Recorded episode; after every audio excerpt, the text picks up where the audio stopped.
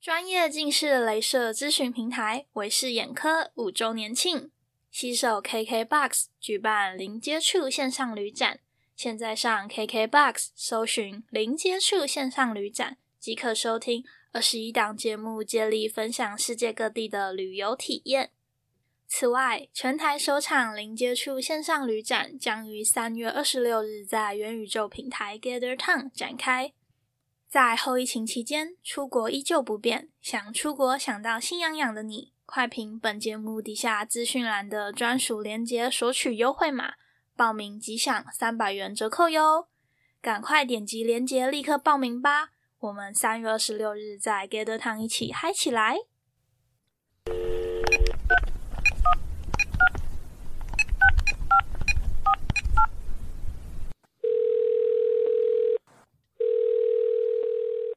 您好，欢迎来电荒唐小姐欧贝公频道。干爹斗内请按一，五星留言请按二，IG 互动请按三，收听节目请按井字键。米娜桑阿罗哈，大家应该没有跳过前面一大段的优质活动宣传吧？拜托拜托，不要啊！这是我第一次收到了正式的干爹厂商的公关口播稿，请大家如果我刚刚跳过的话，再帮我回去重新听一次。我真的太怕大家把它跳过了，所以我故意分成两段讲。就是刚刚的口播稿里面有提到，我们在三月二十六日会在元宇宙平台 Gather Town 有零接触线上旅展的活动嘛？足迹遍布五大洲的旅游达人有谁呢？如果是常听 podcast 的朋友，应该都有听过《解锁地球》这个节目吧？没错，主持人上节也会在 Gather Town 跟大家见面。那另外还有以色列专业导游约阿咪，在非洲工作长达十年之久的甲壳哥，打工度假布洛克 Lily，带着电音三太子巡回世界各国的人文纪实摄影师吴建恒。会有这五位旅游达人在线上跟大家做互动，所以如果大家有兴趣的话呢，可以赶快到资讯栏的链接索取优惠码。这方法非常简单的，你点进去那个链接后呢，按开始，再点击荒唐小姐欧北贡，输入自己的 email 之后呢，它就会寄优惠码给你喽。完全不需要填你的个人资料，那太麻烦了。那三月二十六日呢？虽然英国时间是早上六点，但是我会努力爬起来跟大家一起见面的。我们可以在 gate town 里面一起玩。我们要拉回来主题了，就是好久没有参加串联活动了。上个月我在 Instagram 的限动投票，就是为了今天节目所准备的。那时候投票是选择大洋路或者是金矿嘛？那这两个主题的票数非常相近。大概是五十六 percent 比四十四 percent，你们有想知道这么 detail 吗？那胜出的呢，就是今天我们要介绍的景点，是我自己也非常非常喜欢的大洋路。今天这一集不单单只是介绍大洋路的景点，因为我自己呢去过了三次，三次是用不同的旅游方式，所以本集除了会从旅游的角度之外呢。也会把各种旅游方式适合什么样的族群，还有把大洋路的祖宗十八代全部好玩的东西都挖出来给大家知道。在正式开始之前，为了让没有去过的大家，或是刚做完镭射手术的朋友们更加身临其境，没有阿咪老师来点 chill 的音乐，请下。大洋路顾名思义，就是一条大大长长沿着海岸边的路。这样解释是不是没有人想去了？那它的英文呢是 The Great Ocean Road，很棒、很伟大的海洋路的意思。Yeah，great。大洋路的雏形呢，最初最初其实是一八八零年代的远洋公路计划，直到第一次世界大战结束时才真正得到启动。讲到这里，有追踪我 Instagram 的朋友应该都有看到照片了吧？接下来有一些地名，怕大家听了会很混乱，建议搭配地图使用哟。如果是现在正在开车或者是不方便使用手机的朋友们，我就来描述一下下。请想象一个三角形，尖尖的地方在下面，就是像陀螺那个样子啦。也可以从地图上来看，大洋路位于维多利亚州的西南海岸，中间有一大片绿的森林，有没有？所以呢，在这一条公路盖好之前，人们要到西南沿海，只能透过海路或者是崎岖的森林小径进入。而且住在沿海的居民啊，走陆路往来也是非常不方便的。他们也比较喜欢走海路，就跟很久以前我们要去东部很像。那时候雪隧跟苏花公路都还没有盖好的时候，东部对我们来说就是一个你知道很难抵达的仙境嘛。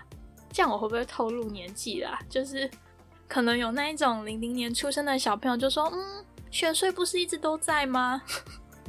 好的。第一次世界大战结束后，当时的乡村道路委员长主席威廉考尔德就要求维多利亚州战争委员会提供资金，雇佣归国的士兵，让他们在开发西部人口稀少地区的道路上工作。他们想要设立这条道路，是因为想要连接当时在沿海的各个定居点。并将这条路成为木材工业还有旅游业的重要交通枢纽。所以呢，威廉考尔德就提交了一份称之为 South Coast Road 南海洋公路计划。诶，那个英文真的太难念了，就就大家不要 judge 我。对，南边，南边。该计划建议从最东边的 Barwon Heads 开始，沿着 Cape Otway 沿海的海洋，并在最西边的 Wanambo 附近结束。就是三角形的三个点点，英文都记不起来没关系的，因为我也是看着稿才念得出来。公路建设于一九一九年的九月十一日开始，它大概是由三千名归国军人所建造的，同时也是为了纪念在第一次世界大战中丧生的同胞，所以它也是世界上最大最大的战争纪念碑。当时先遣部队以每个月三公里的速度穿过茂密的荒野，你想，才三公里耶，怎么这么慢？因为那个时候没有大型先进的机器嘛，全部都是用纯手工完成的。就是他们拓路的方式还是很勾扎细带，就用炸药啊、锄头跟铲子这样子把它挖开，还有手推车或者是马车做辅助。那连接东边若恩的第一阶段，在一九二二年完工。接下来的十几年中，就沿着这个海岸线一直往西进，直到一九三二年的十一月二十六号，全长两百四十三公里的大洋路就正式开通了。我好像在介绍什么开幕仪式。早年使用者是需要付过路费的，司机要支付两先令六便士。乘客支付一先令六便士，大家现在已经 confuse，什么是先令，什么又是便士呢？一磅等于二十先令，所以一先令等于二十分之一磅，很复杂。一磅也等于十二便士，所以一便士是十二分之一磅。Doesn't matter 这些东西，就这些过路费呢，是拿来还当初建设的贷款。到了一九三六年的时候呢，因为这些贷款都还齐了嘛，原本建设大洋路的信托呢，就把这条路作为礼物转交回给州政府，那过路费就取消了。所以现在我们去大洋路玩是没有任何门票费用的。最初的大洋路呢，只有单线道，一次只能容量一辆车子经过，所以那时候有一个很好的，不知道是不是传闻，就说你只要花五英镑，就可以要求他们帮你在这条道路上开一个交叉路口，让交通更方便。好了好了，历史讲完了，大家不要转台，我们现在要开始讲旅游了。既然它是一条背山面海的路嘛，那它的看点一定就是很多很多的奇岩怪石。澳洲跟台湾驾驶的方向是相反的嘛，所以我其实蛮建议从西到东，墨尔本往阿德雷德的方向，会靠近海岸，看到最漂亮的景色。从墨尔本往西出发的第一个大镇，我们会来到吉隆，中文叫做吉朗，但它其实跟基隆的拼音是一样的，吉隆耶。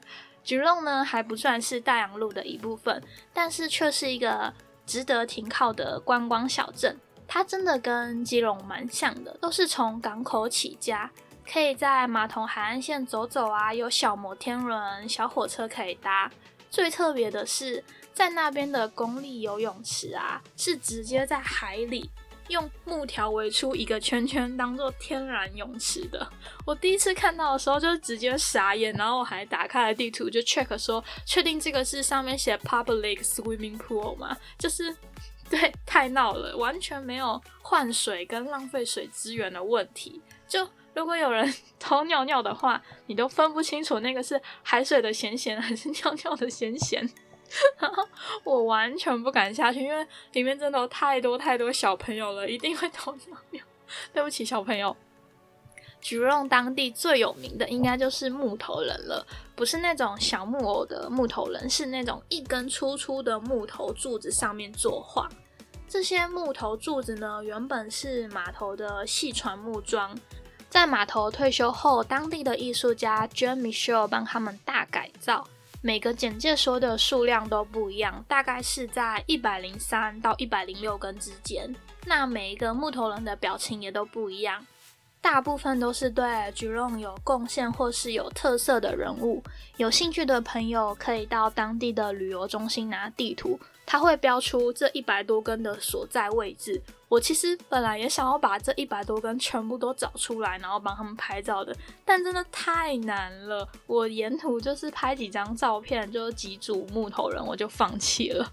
那还有一件非常有趣的故事是，每一组木雕它其实都藏有一只兔子，这是因为澳洲的兔子原本就是从英国带进来的嘛。有一说是因为一七八八年第一舰队呢带着犯人来到澳洲流放时，也将兔子引进了澳洲。这样的话，登陆的地点就会是在雪梨港那附近。那另外一说是一八九五年的圣诞节，有一个叫温切尔西的农民，他透过了橘龙港引进了十对兔子，所以兔子对橘龙来说也是一种象征。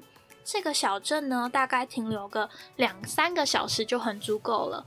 那我们就可以继续往南开开开开。当你看到了路上有一个 B 一百的指标的时候，没错，恭喜你，我们正在伟大的航道上。B 一百就是大洋路的公路代码。我这几次是会很像疯子，就是要跟大家介绍大洋路的，我真的是太开心太开心了。所以我其实花了很多时间在。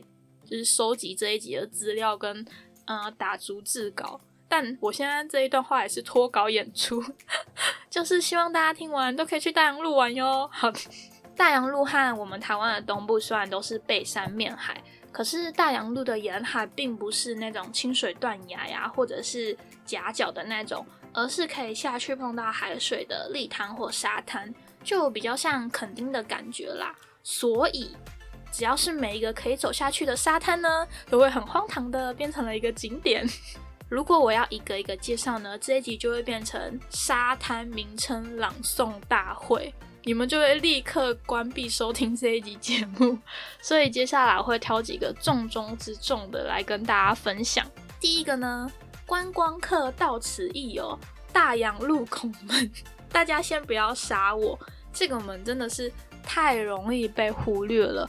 我直到去了第三次，才真正的停下来跟门拍到了照片啊！它的功能是什么呢？就像是你去台南孔庙，一定要跟全台首学拍到照片一样啦。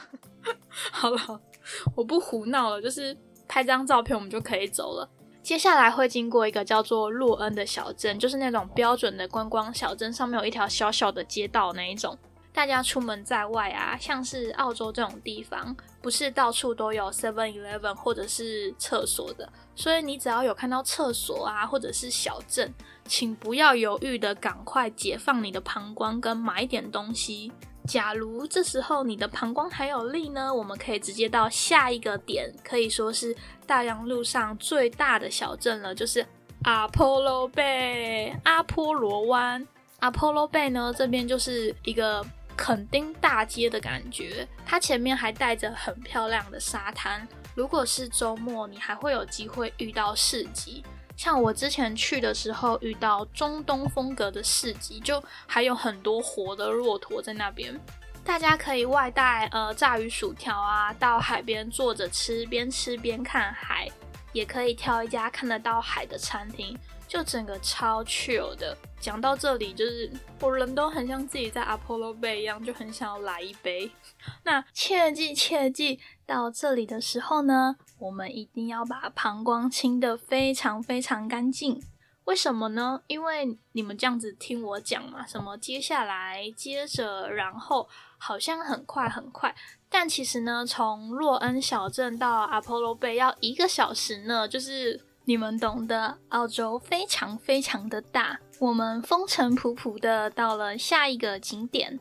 接下来这个景点呢，可能比大洋路还要有名，它就是 Twelve Apostles 十二门徒，或者是十二使徒。我觉得大洋路有一半的名气其实是来自于这个景点。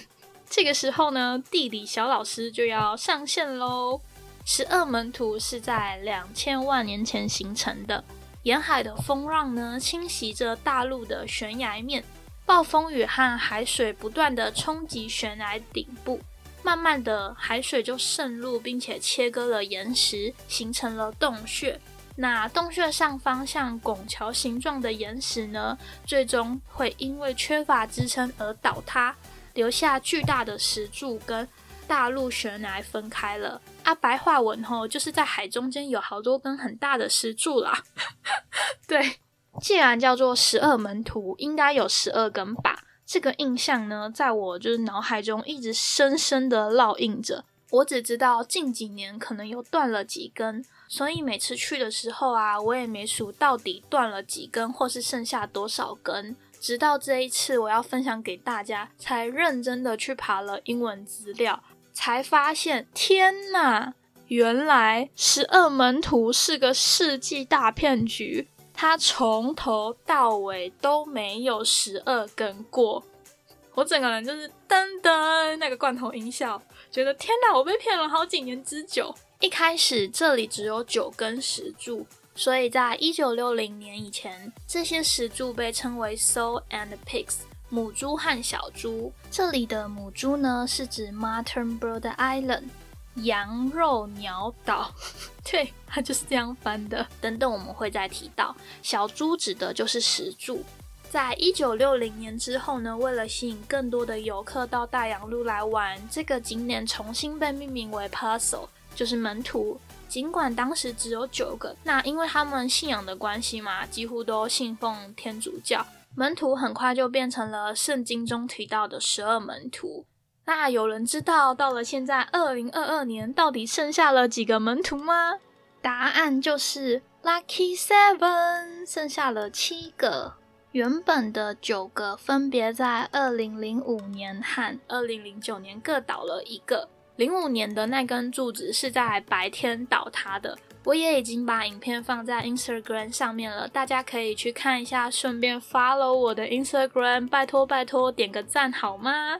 那零九年那一根是在暴风雨夜过后消失的，隔天一起来就尸骨无存了。所以当有人回报说，哎，门徒又少了一个的时候，其实呃，十二门徒的管理员是非常震惊的，就大家赶快跑过去看，就连那些倒掉的大石头都早就被海水冲走了。不只是十二门徒的岩柱有倒塌过，继续往下走的 Lockhart Gorge 也曾经发生过倒塌。呃，Lockhart Gorge 呢，阿德峡谷，它又叫做洛克阿德峡谷或是沉船峡谷。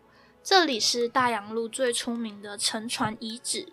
一八七八年，有一艘叫做 Lockhart 撞上了呃 m u t t e r b r o d Island 搁浅，就是刚刚我们说的十二门徒里面的母猪。从地图上看呢，可以看到其实这两个景点非常的相近。就算是现在，你如果走陆路的话，也不到五公里，就可以看到很像是一个大点点带着九个小点点，所以以前它会叫做母猪与小猪。就澳洲人取名字也是蛮胡闹的。当时呢，船撞上了岩石搁浅后，当年十九岁的汤姆皮尔斯是这艘船的学徒。他跳下了船，游到岸边，抵达陆地之后，听到了一个女人在呼救，他便跳入了水中救人。这个女的便是 Eva Carmichael。当时 Tom 把她拖回了岸边，Eva 依然昏迷不醒，Tom 就灌了 Eva 白兰地，才让她苏醒的。这个故事告诉我们呢，随身携带酒精的重要性。哎，我真的没有胡闹，因为我真的有再三 check，我真的很怕我传播一些错误的知识给大家。后来我还就是把照片就是 zoom in 放大、放大、放大去看那个介绍版，我确定了，他写 brandy，对，真的是喝了白兰地才让他苏醒的。整艘船有五十四个人，只有 Tom 跟 Eva 幸存了下来。他们的故事呢，就传遍了澳大利亚还有英国，大家都希望他们结婚。就我看到这边，以为是什么胡乱的爱情故事，就结果三个月之后呢，Eva 受不了大家一直逼婚，她就跑回了欧洲，嫁给一个贵族，因为 Tom 只是一个水手，就。原来不是因为没有感情基础，而是因为那个男的太穷啊！这故事真的是太多反转了。那同样也在二零零九年，阿德峡谷内的拱门型石柱中间崩塌了，就形成了两根不相连的石柱，此后就被命名为 Tom and Eva，来纪念这次的事件。我如果是 Eva，，我一定会觉得超级烦的。好不容易我都已经逃回了欧洲嫁人了，都已经死了快一百年，我还要跟 Tom 一起当成石柱，然后永远站在大洋路上面。其实和十二门徒比起来呢，我更喜欢这里，因为十二门徒啊，你只能走在步道上面远远的看嘛。但是阿德峡谷你是可以走下去的。第一季的节目封面照啊，就是我跳起来那个，就是在这个海边拍的。你可以感受到海浪从那个远远的海洋深处打过来的感觉，就非常的清晰明亮。夏天的时候啊，碧海蓝天，再配上比基尼辣妹或者是八块肌，Oh my God，这个风景真的是是不是天堂？是不是？然后夏天的时候啊，你还可以在那个沙滩上面野餐，旁边还有钟乳石洞可以看的。所以我非常喜欢这里，就下次如果回去的话，这个地方也会是我的首选。但是天气不好或者是冬天，大家就不要再靠近了，其实很危险的。接下来我们就到了伦敦大桥，快下来！是的，伦敦大桥有别于常见的单拱门，伦敦桥是双拱门形状的，被海岸侵蚀成两个洞的。在以前，伦敦桥是有步道可以让游客走。但是在一九九零年崩塌过后呢，现在你想走也走不上去了。当时一九九零年崩塌的时候呢，刚好有两个游客走到了步道的最远端，他们就被困在那个大岩石上三个小时。后来政府派出了直升机才把他们平安的救出来。照片呢，也可以去我的 Instagram 上面看看。如果说呢，只有海岸跟各种石头，那一定有人会说。这个景点还好吧？我们东部也有一整排啊，还有野柳跟小垦丁，一定也够看。那刚刚我们介绍完了面海，现在要来讲讲背山的部分了。一大片浓密密的森林里面会有什么呢？就是我们的澳洲国宝无尾熊小可爱。在这偌大的大洋路山区中，有两个地点是我亲身实验最最最容易看到野生无尾熊的地点。第一个呢，是从阿波罗湾到十二门徒的那段路。这一段路呢，是大洋路中间非靠海的一段，你会直接穿过森林，做一个切西瓜的动作。中间你会看到一个叫做 Cap Otway 的景点。那这个景点呢，就是我们一开始提到大洋路倒立三角形最尖尖尖尖的地方。大洋路的南边沿海和塔斯马尼亚的中间称之为巴斯海峡。这个海峡的海象呢非常凶险，所以以前常常有船在这边失事触礁。于是他们就在最尖角的地方盖了一座灯塔。往那座灯塔的路上呢，我们就可以开始抬头寻找了。看野生无尾熊，完全是靠人品的。在此强烈的建议大家，你要去找无尾熊之前呢，记得多做些好事。那如果你觉得头要一直抬着很累很累的话，最偷懒的办法就是，你看到哪里有车停下来，或是哪里有人在小尖叫，你就往那边去；或是看到那个摄影师啊拿着超级大炮往哪里拍，对，那边就是了。这边呢，跟大家分享一个我第一次看到野生无尾熊的荒谬事。刚开始到澳洲的时候啊，我去采草莓，就我们同一个 team 的朋友啊，不小心把被风吹到树上的黑色垃圾袋看成了无尾熊。那我们在草莓园里面往外看就很远嘛，结果那个黑色的热色带就飘动了一下，我们全部的人就有多激动，就啊！然后你就会看到一群台湾人跟香港人像白痴一样的冲过去，啊啊啊！无尾熊，无尾熊！就是热色带，一群人就是傻爆眼。那第二次的时候呢，又有人说在那个附近的树看到了无尾熊，大家就没那么激动了，就开始呛说啊靠腰啊，该不会又是什么垃圾袋之类的啊？这次啊，我们就想说好吧好吧，就去看看吧，就有看有希望嘛。慢慢的就走上前，结果这次是真的无尾熊。大家就又就是啊，很兴奋的一直叫，一直叫。这边有一个题外话想要说一下，大家对无尾熊的印象应该都是派翠克吧？就最近动物园的门票从六十块涨到一百二，不是被骂翻了吗？可是就算是一百二十块也是超便宜的。虽然我去过的外国动物园不多，但是墨尔本的要四十澳，诶，是八百块台币。伦敦的要三十多磅，它有分 peak season 跟 low season，就是算一算，一定也是一千到一千一、一千二之间。所以木栅动物园真的超级超级佛心了，动物种类很多，然后园区很大。那讲回来，第二个可以看到无尾熊的地方，这个地点真的比较少人知道了。大家听到这集真的是赚到。当我们从洛恩到阿波罗湾那一个小时长长的路上呢，你可以看到有一间叫做 Coffee Koala 的咖啡厅，它的正对面呢有一条叫做 Grey River Road，请勇敢的直直的开上去，这边就真的很少跟团的观光客会来了，所以也会有很高的机会可以看到无尾熊。那开上这条路呢，请大家就是斟酌一下，因为越往上面开呢，那个路就越来越不是柏油嘛，就可能你要开一下四轮传动啊，或者是手排车会比自排车还要有力之类的。Yes，这边在此多做一个小提醒，就是野生无尾熊是不能摸也不能喂食的哟。虽然无尾熊看起来很温和，没有攻击性，但它们的爪子真的非常锐利，扒一下你就会毁容的那一种。如果看到需要救援的小动物，可以打一三六一八六，英文不好的可以直接打一三一四五零，会有中文转介。我真的很认真的在准备这一集的内容，那个电话都是真的，就把大家当成未来一定会去澳洲旅游一样。真心觉得找野生无尾熊这个体验超优的，就先撇开不用花大钱去动物园，自己找到的感觉更棒，对吧？大洋路刺激的活动终于来了，那就是 Otway Fly Tree Top Adventures。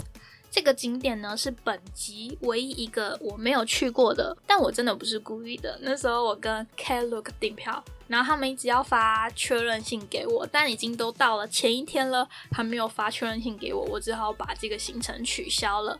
那这个 Tree Top Adventures 有两种玩法，一种呢是树顶漫步，就是那种阿里山神木群单纯的吸收分多精，但其实这里也不是单纯的森林步道。它会在高空，大概离地面二十五公尺的距离架设步道，还是铁网的那一种。所以说，如果你有惧高症的话，就真的先不要，不然真的会错赛。另一种更刺激的是高空绳索，你可以在这片森林中用绳索荡来荡去，实现当泰山的愿望，在森林里哦呦呦。整个行程呢，大概两个半小时。根据去过的友人回报。非常好玩，有人有女汉子跟男性，给大家当做参考。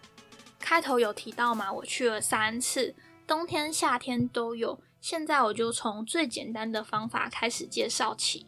第一种呢，是最常见的跟团一日游。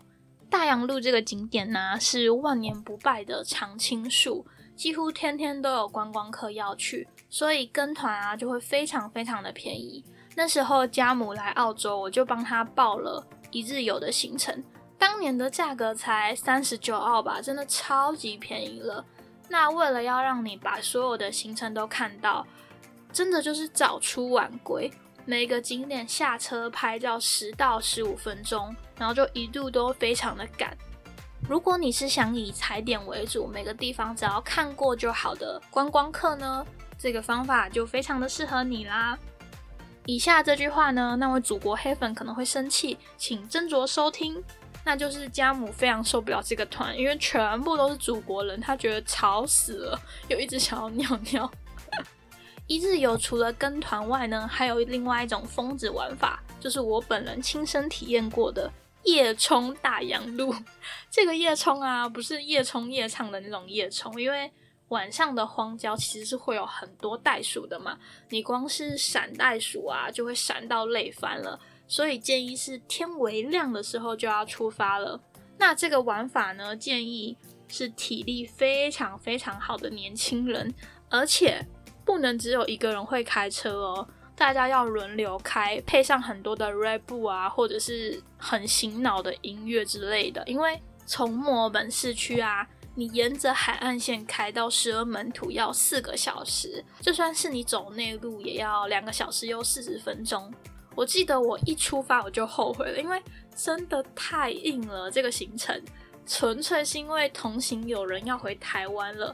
但是他这两年都还没有去过大陆，所以要热血一波。还有想到以后老了的时候可以说嘴，就像我现在跟大家说我做过一样。但明明开车的人也不是我啊，我整路都在睡觉，诶，那一样累爆。那听坐在前座的朋友说，他一整天都不敢睡，因为他看到开车的那个朋友开到睡着了。所以大家真的不要学，就这个东西真的是有一点危险。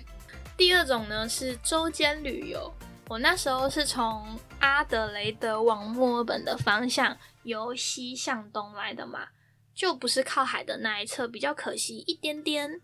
那还有一件很小的事情是，因为是靠左的右驾嘛，每个景点都在右边靠海的地方，所以你就要一直右转，一直右转，要一直等待对向的车子。所以呢，我才会比较推荐从墨尔本出发到阿德。一整路呢，你就会顺到不行。那这次的周间旅游呢，我们是六个人开着两台车子，就是标准的三五好友出游，真的是有够 chill，有够好玩的。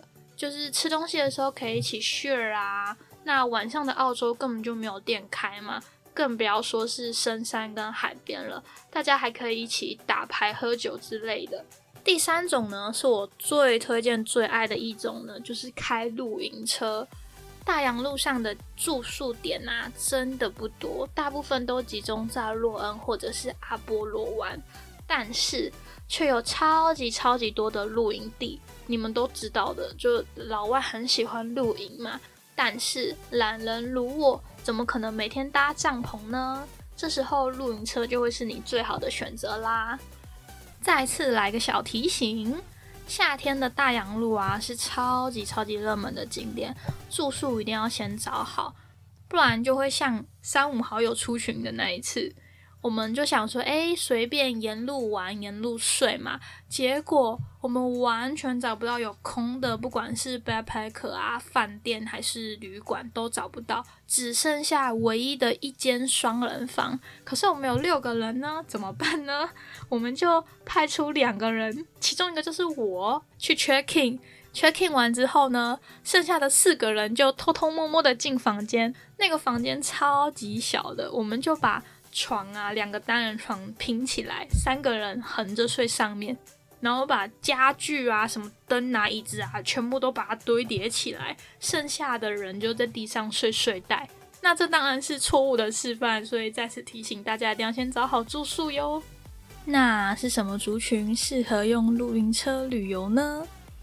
不论是亲子出游、三五好友、情侣蜜月，没有一个不适合的，真的。晚上躺在露营车里看星空，清晨被海浪声叫醒，煮杯咖啡做个早午餐，一上路就看到海，妈呀，就是这种很惬意、很惬意的感觉，一直想让我回到澳洲。天气的部分呢，夏天的海滩绝对是超棒的首选嘛，不用给供诶。至于冬天呢？除非你对澳洲有足够的爱，否则不要轻易的尝试。就俗话说得好，墨尔本所在的维多利亚州呢，冬天的天气根本是个小杂货。加上靠海啊，那天气状况就更难以捉摸了。从一大早沿海的雾气开始，上一秒还是晴天，下一秒可能就大风大浪，突然下起冰雹，雨过天晴后又有彩虹。放晴没三秒，一阵风把乌云吹过来，伴随着雷电交加，大浪打过来，下一个你会错的哟。到了晚上呢，又满天星空，一天给你体验快十种的天气现象。我真的没有在胡笑，因为这就是我冬天去大洋路的真实经验，非常的疯，但是非常的充实。那既然都讲到这里了，荒唐旅行社都帮你规划好喽。如果你已经千里迢迢的从墨尔本开到大洋路了，那不如就直接绕个圈圈，顺时钟的往北走，经过 Grand Pans 格兰平国家公园，再经过巴拉瑞特的 Sovereign Hill 淑芬山，接着回到墨尔本。这一集已经有点太长了，所以以后有机会再跟大家分享后面的行程。现在是不是有点像老高的口吻，挖洞给自己跳？其实大洋路还有很多可以分享的小小事情，像是可以搭直升机一次把沿海所有的景点都看个够。当年我没有去搭，因为真的是太穷了，那时候还只是个背包客。我现在也是啦，就是当时候看到那个价格，觉得哇，有有点贵。后来去了凯恩斯的大堡礁，我就心一横，那个澳币给他开瑞，搭直升机从空中看湛蓝的海洋。真的超美的，而且他妈的也超爽，所以在此强烈推荐大家：金钱乃身外之物，在可以好好旅游的时候呢，就好好的旅游。大旅游邪教，又或者是一个叫 Carisbrook Beach 的小海滩。这其实不能算是一个海滩了，它就是一个很小很小的湾，上面堆积了一些沙子，还有很多的石头。不知道从什么时候开始，大家就莫名其妙的在这边堆石头。我记得好像是一个石头艺术家吧，就是他可以把石头非常 balance 的叠很高的那一种。总之，我们经过的时候啊，就看到很多的石头被叠高高了，就停下来一起叠石头了。就最近翻照片的时候啊，我真的不知道这一趴在冲啥小，因为我真的拍了一大堆石头，有够荒唐的。沿路上的某某海滩啊，或者是某某观景台，你都可以停下来，搞不好都会成为你心中最喜欢的大洋路私房景点。那也可以很 chill 的在车上很大声的放着你喜欢的歌。其实这一集啊，我私心觉得最适合的背景音乐是 The Chainsmokers 的 Roses。大家有兴趣的可以在这集播完以后听一下，真的是 Goddamn 的超好听。我好中二，我今天会讲出 Goddamn，就是就是那个那个律动啊，然后还有那个气氛，就觉得 Oh my gosh，这就是大洋路。对，那。这是我第一次就讲单口讲这么久的呢，应该有四十分钟了吧？就你们应该可以感受到我有多喜欢澳洲，多喜欢大洋路了吧？这集的内容我陆陆续续打了大概四五天了，虽然不是一整天二十四小时都在打，但就是以一个非常澎湃的心情，一直去 Google 各种资料，写一写啊，我还想说，干，我到底要不要今年年底回澳洲的时候顺便开个团好了？你们看，我已经疯到想要开团带人去大洋路了。就，哎，如果开团，真的会有人想去吗？如果没有，也没有关系啦，因为那时候刚好是夏天，我也会自己去的。赶快帮自己打一个预防针啊！大家知道，其实我有中文导游证照吗？当年英文太烂了，所以我的英文领队就没有考过了。但现在我的英文应该可以了啦，不会让大家饿死在野外。怎么办？这一趴整个荒唐掉，完全没有写在稿上面。那澳洲呢，也在今年的二月二十一号已经全面开放入境了，旅游签也可以进去，只要有打过符合政府规定的疫苗，就可以不用隔离。希望大家可以赶快去看看世界各地的漂亮景点，不只是澳洲啦。世界十大最美公路，除了有大洋路之外呢，美国占了五条，有美国加州一号公路、十二号风景道、苏厄德高速公路、哈纳公路、跨海高速公路，还有其他国家的，像是中国的川藏公路、意大利的阿马尔菲车道、法国的阿尔卑斯大道，还有加拿大的冰原大道。我可以非常非常的肯定，大洋路一定不是最美的。毕竟呢，我有太多的情感成分掺杂在里面嘛。但是，地球坏掉的速度真的是太快太快了，冰川一直在融化，海平面上升。那大洋路它最大的看点就是因为它跟海真的离得很近很近嘛，常常只有几公尺的距离，对，几公尺而已。就是一旦遇到了大浪啊，海水冲上来，行驶在大洋路上的旅客都是非常危险的。那目前暂时的解决方案就是用卡车运了很多很多沙子到影响最严重的区域。就是一个填海造陆、填海造地的感觉，但其实，在二零一九年一月的报道就指出，最快最快大洋路可能会在五年内就陆续崩塌。就我那时候看到这个新闻，我就想说，大洋路毕竟是呃澳洲政府、维多利亚州政府这么重要的一个经济来源，然后也算是一个历史遗迹，怎么会？没有很积极的处理，结果我就查了一下，就发现他们的环境、水源、土地计划委员会啊、维州道路局，还有州政府跟联邦政府，全部都在踢皮球。就大家都是讲的说，哦，我们要保护保护大洋路，可是没有一个机关有实际的作为，所以 就是老外啊、白人这点真的是，让处理事情速度真的太让人愤怒了。那渺小的我们可以做些什么呢？在美景还没消失之前，努力张大你的双眼，用心感受这个世界。张大你的双眼，张大你的双眼。没错，话锋一转，我们就要来感谢干爹维视眼科。大家不要走，不要走，打咩打咩，停停停停停下来。维视干爹走的非常的前面，找 Podcast 一起合作。在筹备这次活动的时候啊，干爹就有说了，因为去做完镭射手术的病人眼睛需要大量的休息，这个时候基本上什么都不能做嘛，躺在床上听 Podcast 就是一个最好的选择。真的没错，第一次看到这么前卫的镭射眼科中心。那对三月二十六号零接触线上旅展有兴趣的朋友们，也赶紧到底下的资讯栏按下“荒唐小姐欧贝贡”，输入 email 索取三百元的折扣码，就会寄到你的信箱啦。啊，大家拿了要来呢，不要白拿。你想要白拿也是可以啦，你再思考一下要不要买。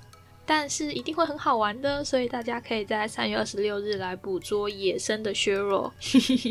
那最后呢，如果是 Apple Podcast 收听的朋友，喜欢这集节目的内容，也请给我一个五星留言，请刷爆我。还没有追踪我 Instagram 的朋友，可以去追踪一下，里面有我目前在英国的荒唐日常。